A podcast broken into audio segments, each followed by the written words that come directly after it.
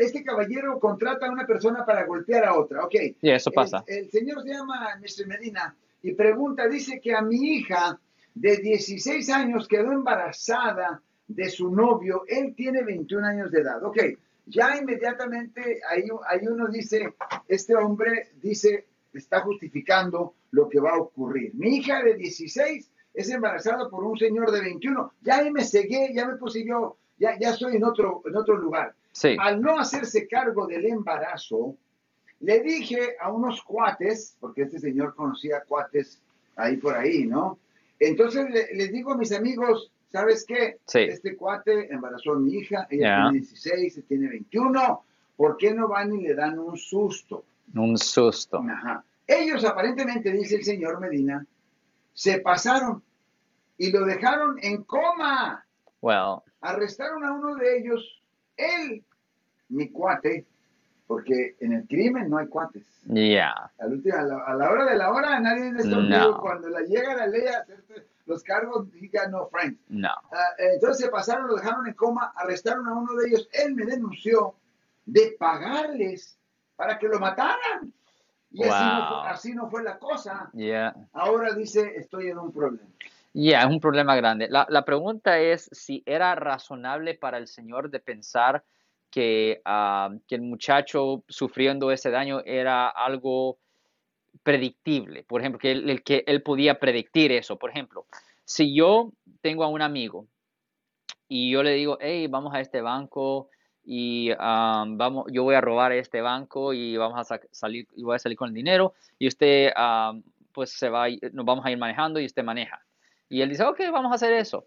Si yo entro a un banco para cometer un robo y durante el curso del robo un guardia me trata de parar y yo lo mato a, él, yo voy a ser acusado ah, y voy a ser, si hay cámaras obviamente, voy a ser encontrado culpable del asesinato aparte del robo.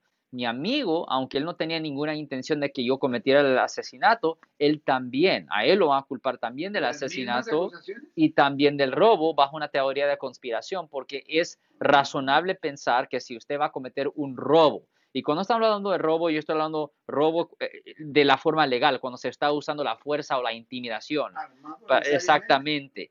Es razonable pensar que matando a un guardia es parte de lo que pudiera pasar. Es Uh, razonable pensar que ya, si usted comete un robo, un guardia es puede quedar muerto. Ya, eso no es un plan de agarrar algo de una tienda de Target. Es- ahí no, no, no hay ninguna presunción de que alguien va a quedar muerto. Cuando es un robo, cuando eh, dame el dinero, ahí sí. So, so en esta pregunta, la- so en esta situación, el fiscal tiene que argumentar, porque él es el que tiene la responsabilidad de convencer a un jurado de que mi cliente es culpable, él le tiene que convencer a un jurado, ok, cuando a fulano le dijo a Juan de que ah, iba a- a- que le diera el susto a, a- a la, supuesta víctima, ah, era razonable pensar que iba a, quedar muerto, Well, depende cómo fue esa conversación. Ah, Ok, le dijo, hey, pero no lo dañes, no lo toques. Simplemente, pero si él dijo, ah, sí, échale un miedo, ¿qué quiere decir con echarle un miedo? ¿Cómo de específico? ¿Boo?